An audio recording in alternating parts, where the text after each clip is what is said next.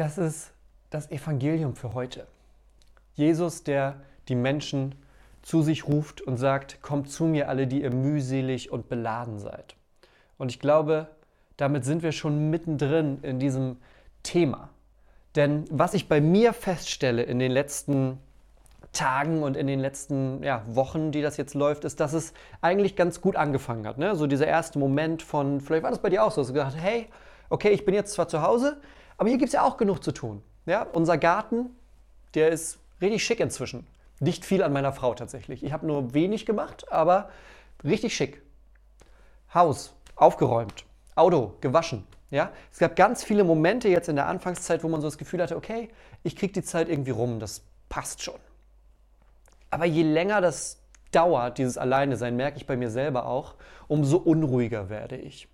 Ich habe richtig so dieses Gefühl, dass sich da eine Unruhe in mir ausbreitet. Ja, dass mir so ein bisschen die Decke auf den Kopf fällt. Vielleicht ist es bei, bei dem einen oder anderen von euch auch so, dass diese Isolation und dieses, ja, die Menschen, die man sonst um sich herum hat, nicht mehr so richtig treffen können und dem normalen Alltag nicht mehr so richtig nachgehen können, dass das so ein Gefühl von Gefangensein auslöst. So würde ich das bei mir, glaube ich, beschreiben. Ich fühle mich so ein bisschen gefangen in der Situation.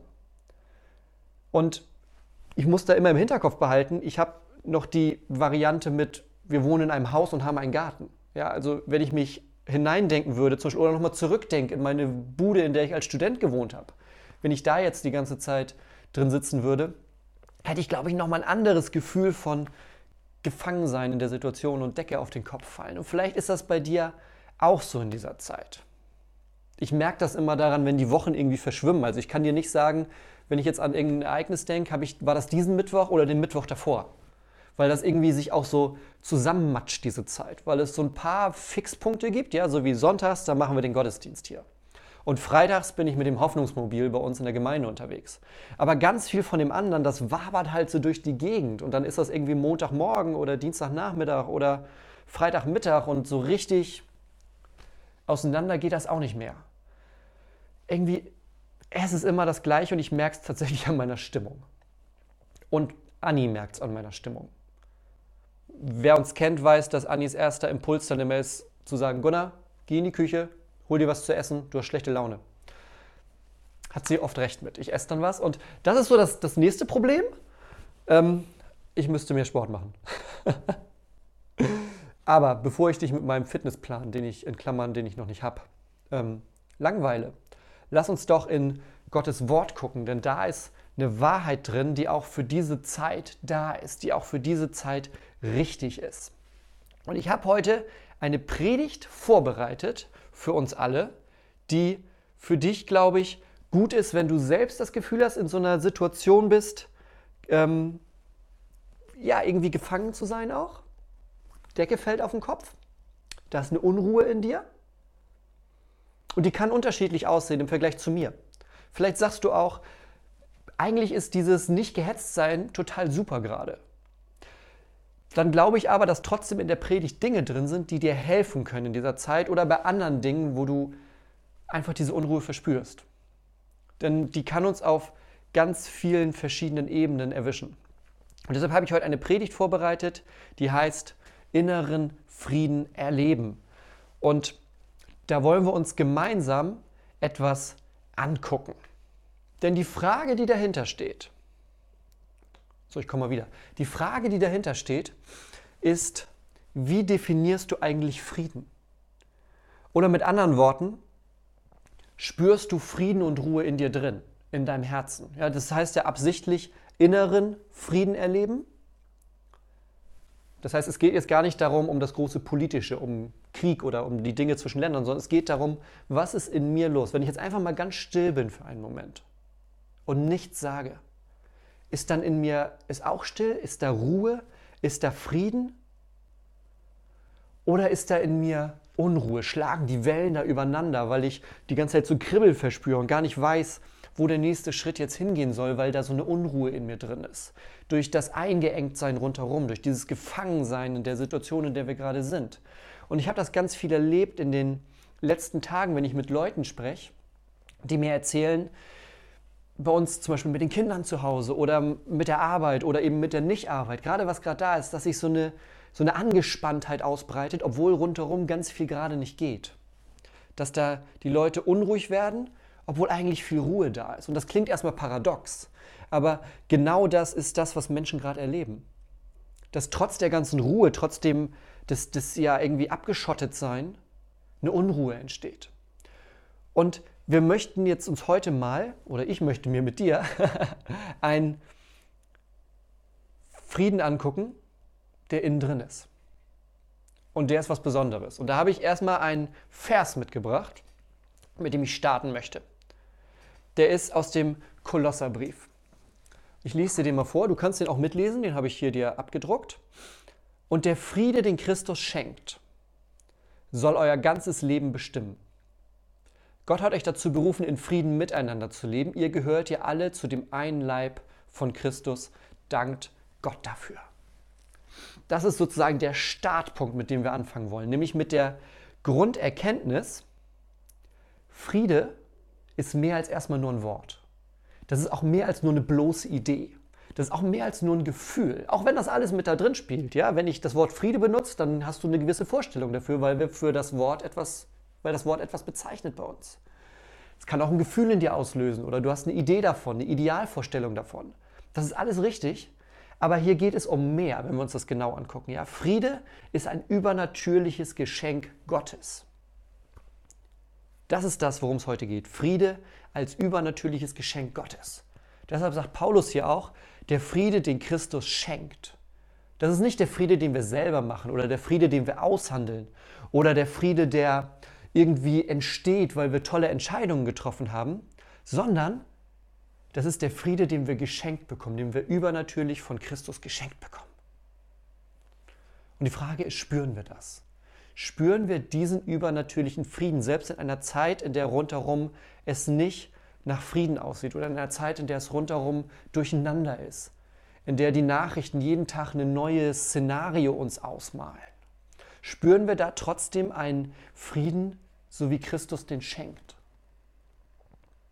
Und ich habe heute mal fünf Prinzipien mitgebracht, die wir uns anschauen wollen. Das sind fünf einzelne kleine Dinge, die uns helfen können, diesen Frieden zu erleben. Heute ist es relativ praktisch. Ja? Manchmal sind meine Predigten auch so ein bisschen im Kopf, Heute wird es ziemlich praktisch. Also es geht um fünf Prinzipien, wie wir diesen Frieden, von dem Paulus hier gerade gesprochen hat, ja, den übernatürlichen Frieden, den Christus schenkt, in dem wir leben sollen, wie wir den tatsächlich erleben.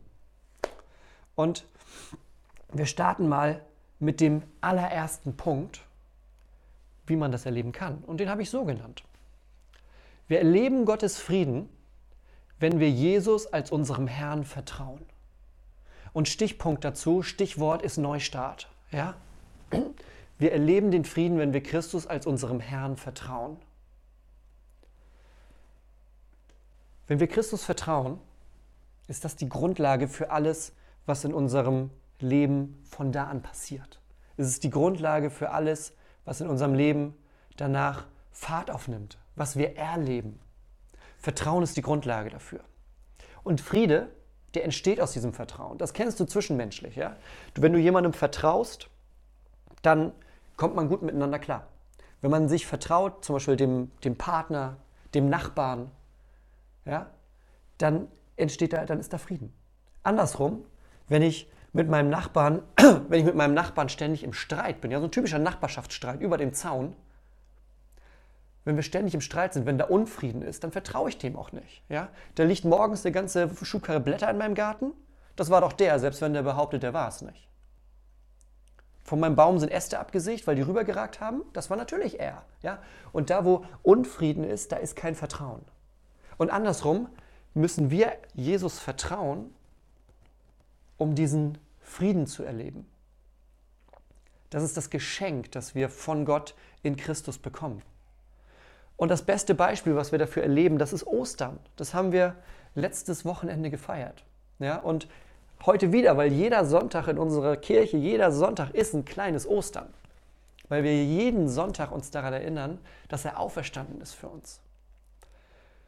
Und darum geht es am Kreuz. Dieses Kreuz ist ein Geschenk. Vielleicht hast du das in diesem Ostern besonders gespürt, in allem rundherum, was gerade kein Geschenk ist. Die Sünde ist da, bei jedem von uns. Jesus trägt sie ans Kreuz, stirbt und befreit uns dadurch von der Sünde. Wir leben danach nicht sündlos, aber die Beziehung zwischen Gott und uns, die ist neu. Es gibt einen Neustart, es gibt den neuen Weg. Und das bedeutet, dass ich von jetzt an nicht dadurch geleitet bin, alles richtig zu machen, sondern ich bin dadurch geleitet, dass ich Gott gehorchen möchte, weil er mich so sehr liebt, dass er das getan hat.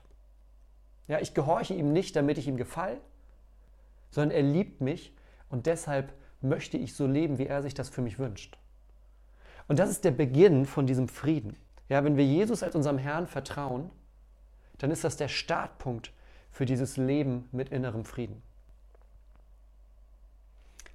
Lass uns mal das zweite angucken. Ja, das, wir haben jetzt sozusagen die Grundlage. Vertrauen ist der Start. Und wenn wir vertrauen, dann können wir loslassen. Und das habe ich so genannt. Wir erleben Gottes Frieden, wenn wir vertrauen, dass Gott alles in der Hand hat. Du merkst, da ist wieder das Vertrauen. Das Vertrauen wird sich heute durchziehen. Das Vertrauen zieht sich durch den ganzen Glauben durch. Vertrauen ist der Punkt, der das Leben eines Christen, einer Christin bestimmt, weil wir uns an etwas Größeres verlieren, weil wir sagen, wir sind bereit, unser Leben in die Hand eines anderen zu legen. Und dazu müssen wir loslassen. Dazu müssen wir loslassen. Ich habe mal einen Vers mitgebracht aus, dem, aus den Psalmen, der das für mich veranschaulicht und vielleicht für dich auch. Im Psalm 103, da heißt das, der Herr hat den Himmel zu seinem Thron gemacht. Von dort herrscht er über alles. Und ich glaube, gerade jetzt ist das ein wichtiges Wort für uns, zu wissen, dass Gott über alles herrscht. Es passiert auch jetzt gerade, ist vielleicht für unser Empfinden ganz viel aus den Fugen geraten. Aber auch die Dinge, die jetzt gerade passieren, die passieren nicht und Gott steht da oben und sagt, oh, da habe ich jetzt nie mit gerechnet, was machen wir denn jetzt? Ich habe keine Ahnung, warten wir mal ab. Ja? sondern auch jetzt ist es so, dass Gott auf seinem Thron im Himmel sitzt und von dort aus über alles herrscht. Und wenn Gott dort sitzt und über alles herrscht, was bedeutet das für dich und mich? Ja? Das bedeutet, wir müssen nicht alles kontrollieren. Das bedeutet, wir müssen nicht versuchen, ständig alles im Griff zu haben. Das bedeutet, wir dürfen loslassen. Und zu vertrauen gehört loslassen dazu. Ich kann nicht sagen, ich vertraue einem anderen, aber sobald es um irgendwas geht, was für mich interessant oder wichtig ist oder bedeutsam, klammer ich mich ganz doll an allem fest, ja? Ich kann mich nicht an allem festklammern und gleichzeitig sagen, naja, ich, ich vertraue jemand anders, ich gebe was ab. Ich lege mein Leben in die Hände eines anderen. Das kann ich nur, wenn ich loslasse. Und wenn wir darauf vertrauen, dass Gott auch jetzt im Himmel sitzt und die Kontrolle hat über alles, dann erlaubt uns das loszulassen. Dann müssen wir nicht alles kontrollieren dann haben wir aber auch genauso die Freiheit zu erleben, dass wir nicht ständig von anderen Menschen kontrolliert werden. Wir müssen nicht mit dem Gefühl hin umherlaufen, dass irgendwie die anderen uns ständig kontrollieren, sondern wer am Ende die Kontrolle hat, das ist Gott. Und das erlaubt uns ruhig zu werden. Vielleicht hast du das schon mal erlebt in einer Situation, dass du inneren Frieden gespürt hast, in einer Situation, wo die Leute von außen gesagt haben, wie kommt das denn jetzt gerade? Da, was ist da los? Eigentlich müsste er oder sie total aufgeregt sein oder außer sich oder ja, da, warum ist er jetzt so ruhig? Was ist los mit ihr? Und für mich ist da immer eine, ein Erlebnis ganz, ganz, ganz prägend. Und vielleicht hast du das gesehen. Ich habe da mal ein Video auch drüber gemacht, zusammen mit Christine. Da haben wir ein, ein Interview habe ich mit ihr gemacht. Christine ist eine super gute Freundin von uns, die vor einiger Zeit an Krebs erkrankt ist. Und sie hat erzählt, so damals, also damals, ich, wir haben uns kennengelernt in dem Zeitraum, wo das gerade losging mit der Diagnose bei ihr. Und sie hat erzählt, das kannst du auch in dem Video, das verlinke ich dir mal nachher, da kannst du das nochmal von ihr sozusagen hören. Aber das, was mich so bewegt hat in diesem Moment, ist, wie sie sagt, rundherum, alle waren sich sicher, jetzt bricht alles zusammen. Und sie hat gesagt, und genau in dem Moment, da wusste ich, alles wird gut, weil ich gespürt habe, dass ich Gott vertrauen kann, weil ich gespürt habe, dass Gott die Dinge trotzdem in der Hand hat. Selbst wenn rundherum gerade alles ganz unsicher ist, wenn die Menschen, die Familie rundherum sagen, wie gehen wir damit jetzt um? Was machen wir, wenn eine junge Mutter die Krebsdiagnose hat? Und das bedeutet nicht, dass man vorher weiß, wie es ausgeht. Aber was sie in dem Moment gespürt hat, war der Frieden in dieser Situation. Sie hat gespürt, dass selbst in einer Situation, wo alles droht wegzurutschen, Friede da ist, weil Gott da ist. Und das ist für mich immer Das erinnert mich in solchen Situationen, ja? Also ich habe noch nicht eine Situation von dieser Intensität erlebt. Ja, also so eine Diagnose habe ich noch nicht bekommen. Aber es ist immer, selbst im Kleinen, dann denke ich daran, krass, erinnere dich, was Christine, wie das bei ihr damals war. Dass sie gesagt hat, die Ruhe ist da, weil Gott da ist. Und das ist für mich so ein Beispiel von übernatürlichem Frieden. Weil das erstmal von außen drauf geguckt total unlogisch ist, Frieden zu erleben in so einer Situation.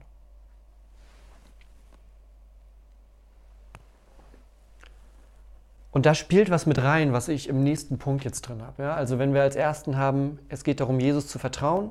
Es geht darum, das Vertrauen zu haben dann, dass er herrscht, dass er im Thron sitzt und die Dinge in der Hand hat.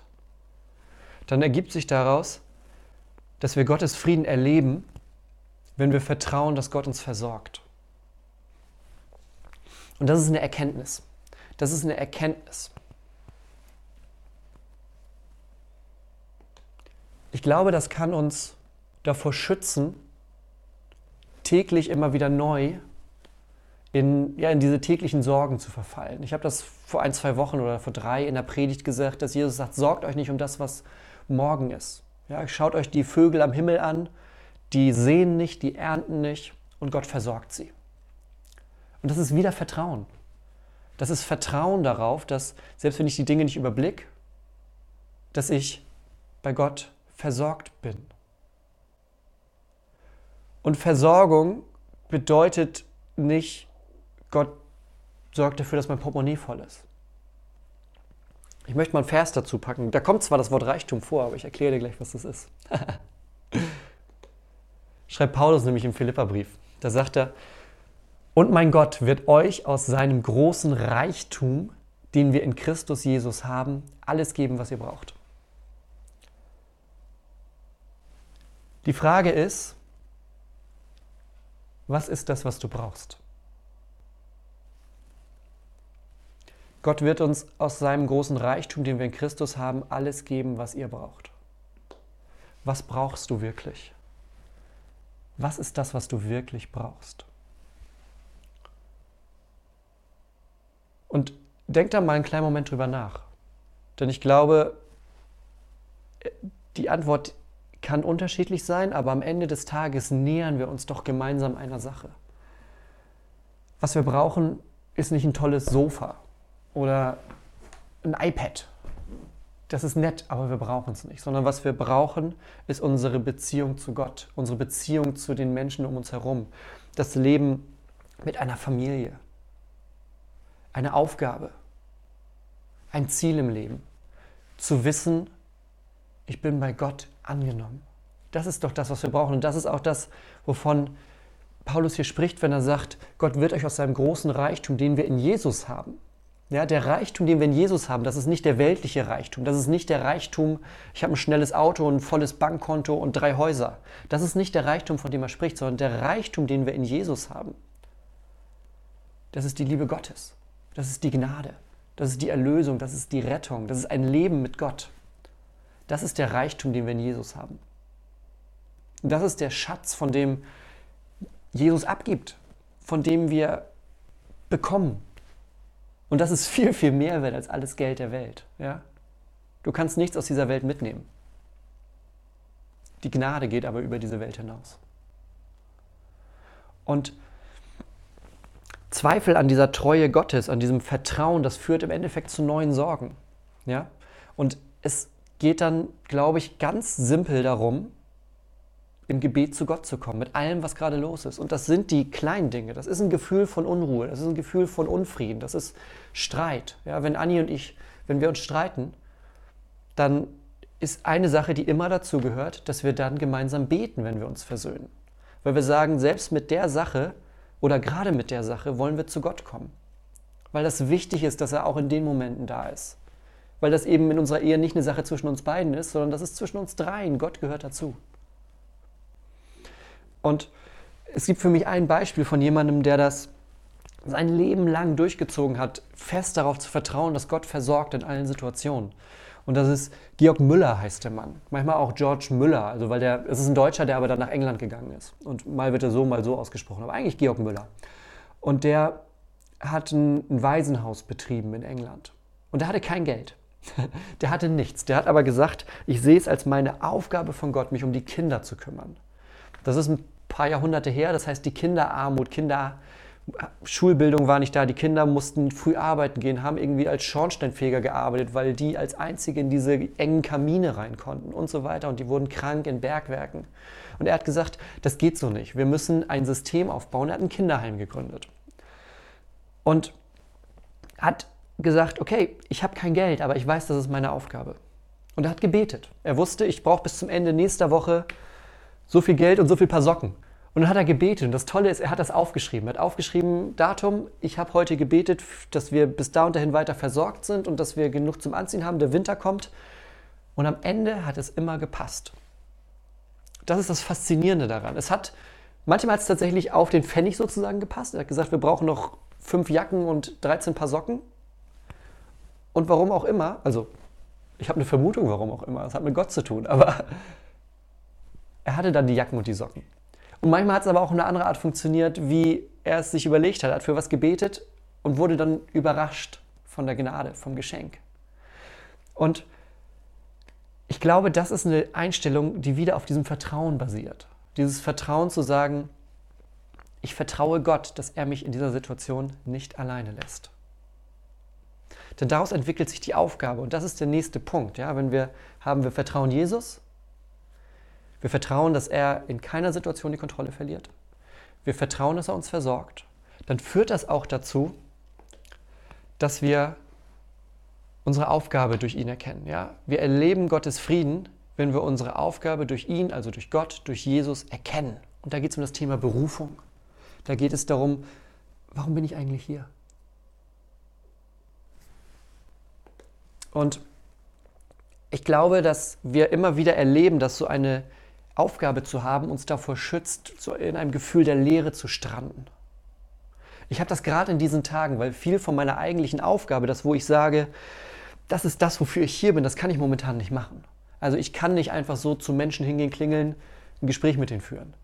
Ich kann nicht den normale Art von Gottesdienst feiern. Ich kann nicht eine Beerdigung so machen, ich kann eine Familie in dem Trauerprozess nicht so begleiten, wie ich es eigentlich sage, das ist meine Aufgabe. Und das nagt richtig an mir, ich merke das. Das ist, glaube ich, auch mit so ein Ding, warum mir so ein bisschen die Decke auf den Kopf fällt, weil ich merke, dass ich die Aufgabe, so wie ich sie eigentlich kenne und wie ich ihr nachgehen möchte, dass ich die momentan so nicht machen kann. Und das ist ein gewisses Gefühl von Leere. Also ich lebe momentan sozusagen von Freitag zu Sonntag weil ne, da bin ich mit meinem Hoffnungsmobil unterwegs, dann feiere ich Gottesdienst, Dienstags noch, weil da machen wir Bible Study online.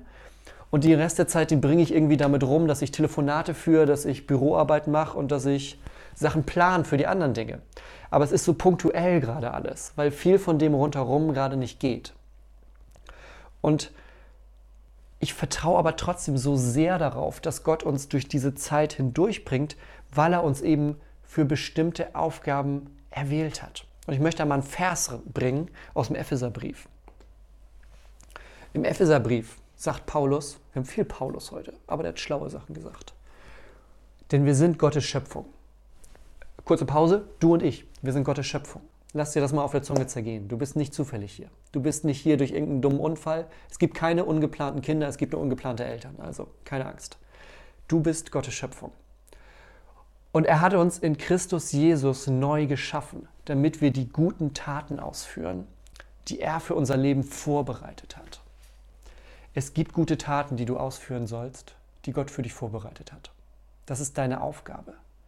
Das ist die Aufgabe, die dazu führt, dass du den Ort findest in deinem Leben, an den du gehörst. Ja? Wenn Gott was für dich vorbereitet hat, dann bedeutet das, es gibt diesen Ort, es gibt diesen Punkt. Und wir als Gottes Schöpfung gehen an diesen Ort. Gott zieht uns an diesen Ort. Ja, es ist nichts, was du alles alleine machen musst, sondern Gott zieht uns dahin. Und unsere Aufgabe ist es, ihm zu folgen. Ja? Jesus hat Nachfolger berufen, nicht Menschen, die zu Hause sitzen bleiben. Er hat Nachfolger berufen.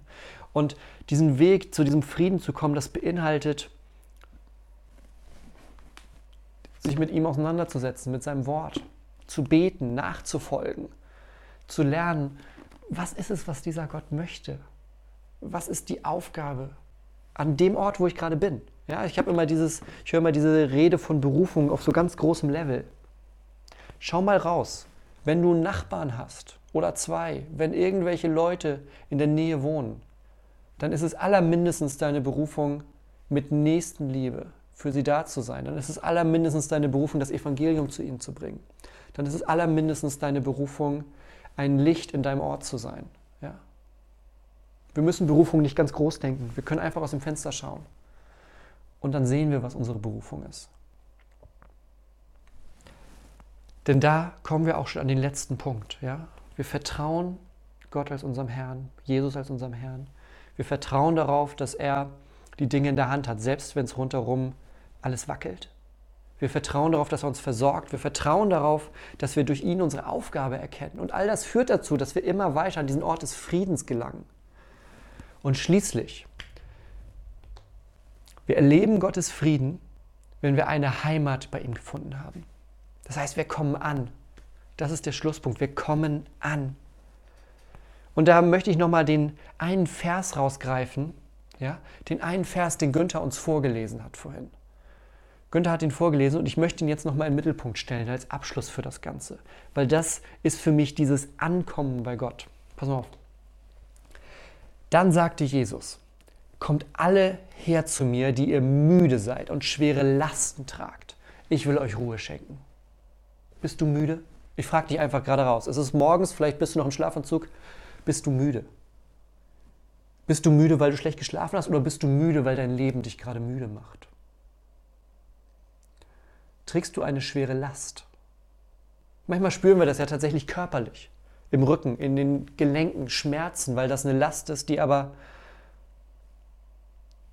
vielleicht körperlich, aber auch ganz stark seelisch ist. Seelische Lasten spüren wir auch an unserem Körper. Und ich frage dich, bist du müde? Trägst du eine schwere Last?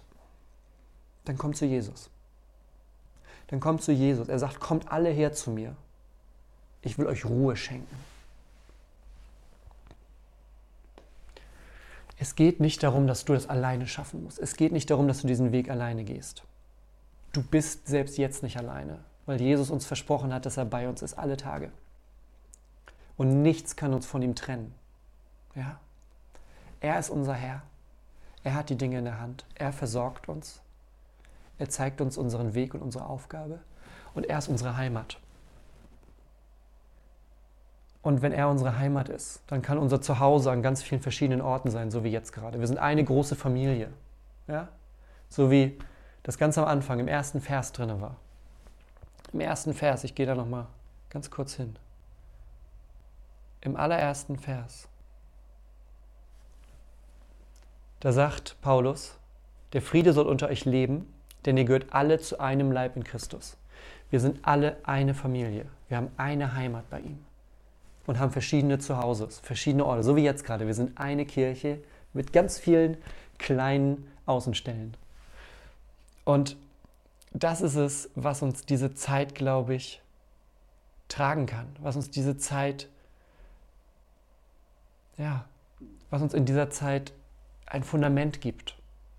Und deshalb möchte ich jetzt zum Schluss von dieser Predigt genau dafür beten mit euch. Dass wir gemeinsam jetzt beten, du zu Hause, ich hier, wir alle gemeinsam, weil wir zu einem Leib gehören und wir beten für diesen inneren Frieden in dieser Zeit, die nicht einfach ist. Sei es, weil es um Corona geht, sei es, weil bei dir gerade familiär, beruflich, gesundheitlich Dinge da sind, die dir Unfrieden bringen, die Unruhe in dein Leben bringen. Dann lass uns jetzt dafür beten. Also, Großer Gott, wir sind jetzt gerade in einer Zeit von Unruhe und Distanz. Und wir wollen damit zu dir gehen. Der eine oder andere von uns macht das vielleicht zum ersten Mal. Ist durch irgendeinen Zufall oder durch eine Einladung hier gelandet bei unserem kleinen Gottesdienst.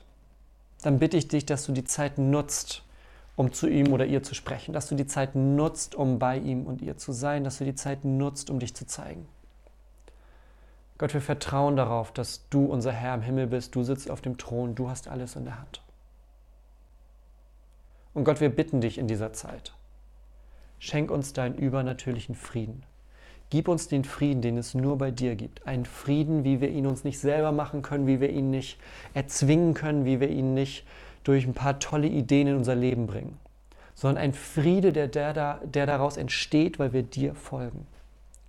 Und Gott dazu gehört es, dass wir von unserem Weg zu dir gehen. Ja, Gott, wir wollen unseren Weg, einen Weg, der auch oft falsch ist, den wollen wir verlassen und wir wollen zu dir zurückkommen. Und deshalb bitten wir dich um Vergebung in dieser Zeit. Wir bitten dich um Vergebung für alles, wo auch wir dafür gesorgt haben, dass Friede zwischenmenschlich ausbleibt. Gott, wir wollen Buße tun dafür. Wir bitten um deine Gnade, weil wir wissen, dass deine Liebe, dein Herz so groß ist, dass wenn wir zu dir kommen mit einem Herzen, das umkehrt zum Vater, dann sind deine Arme weit offen. Und Gott, da beten wir, dass dein Friede sich jetzt ausbreitet bei uns. Und jeder von uns, der gerade mitbetet, hat vielleicht jemand auf dem Herzen, der genau das erlebt, erleben soll. Gott, dann, dann bitten wir genau das jetzt. Und wir können den Namen dazu sagen. Gott, wir bitten, dass Anni deinen Frieden, deinen übernatürlichen Frieden erlebt. Und das kannst du genauso machen mit dem Namen, der gerade bei dir da ist. Und Gott, wir bitten, dass Anni immer wieder neu vom Heiligen Geist erfüllt wird und mit dir lebt. Gott, wir danken dir, dass du in Jesus zu uns gekommen bist und uns versprochen hast, in jeder Situation bei uns zu sein und uns zu stärken und uns durch dieses dunkle Tal zu führen. Im Namen Jesu. Amen.